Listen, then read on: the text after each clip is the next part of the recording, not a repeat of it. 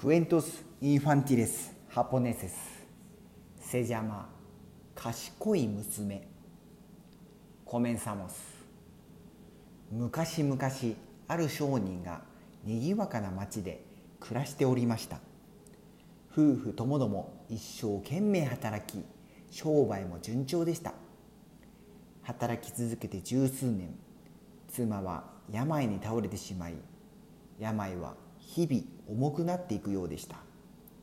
医者にも回復の見込みはなく望みがあるとすれば朝鮮からの薬のみと言われました。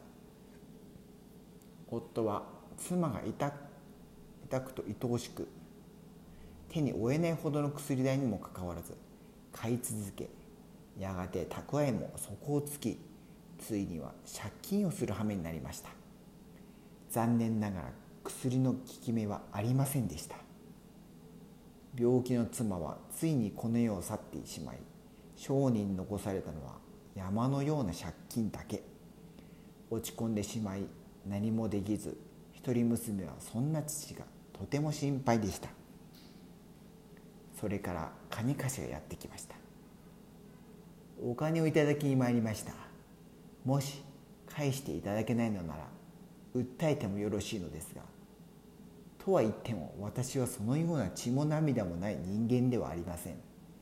借金を帳消しにしましょう。娘さんをいただけたら貸したものはご破産しますよ。金貸しは何のためらいもなく言いました。実は金貸しはずっと前から商人の娘のことが好きだったようでかなり年の差はあるにもかかわらず一度申し込んだことがありました。しかし断れだったのです。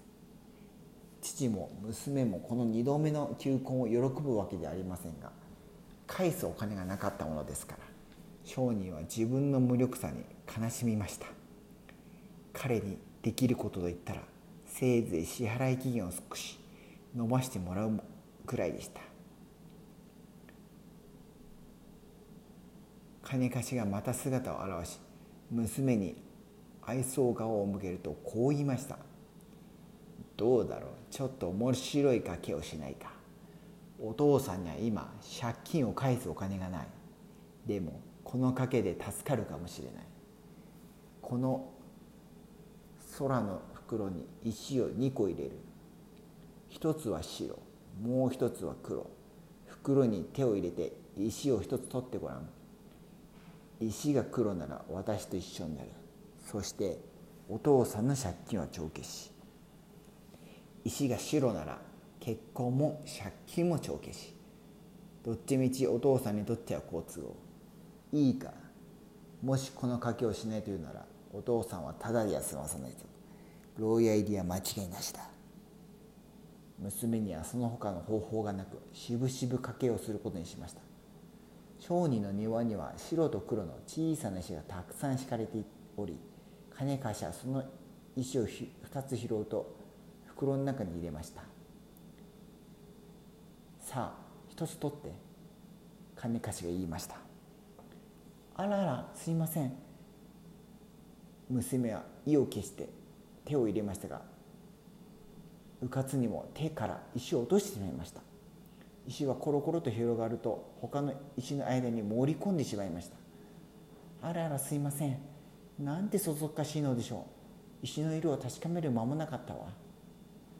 娘はしゃがみ込んで白い石を拾いました。本当は足元の石はどれも似ていてどれが落とした石か分かりません。金貸しは顔を真っ赤にして声を荒げました。そんなわけないだろう。黒だろう。娘も声を大にしました。随分自信が大ありのですね袋の中を調べてみればどっちの石が残っているか分かるでしょう。私の取ったのはその反対の色のはずですから。もちろん金貸しは娘が取った石は黒と分かっていました。黒い石をわざと2つ袋に入れておいたのです。でもそのことを白状するわけにはいかず。やむなく袋の中の石を黒で娘が取った石は白だったと認めざるを得ませんでした。あの娘なかなかやるな。言った手前金貸しは娘と一緒になるのを諦め商人の借金も帳消しにしました。おしまい。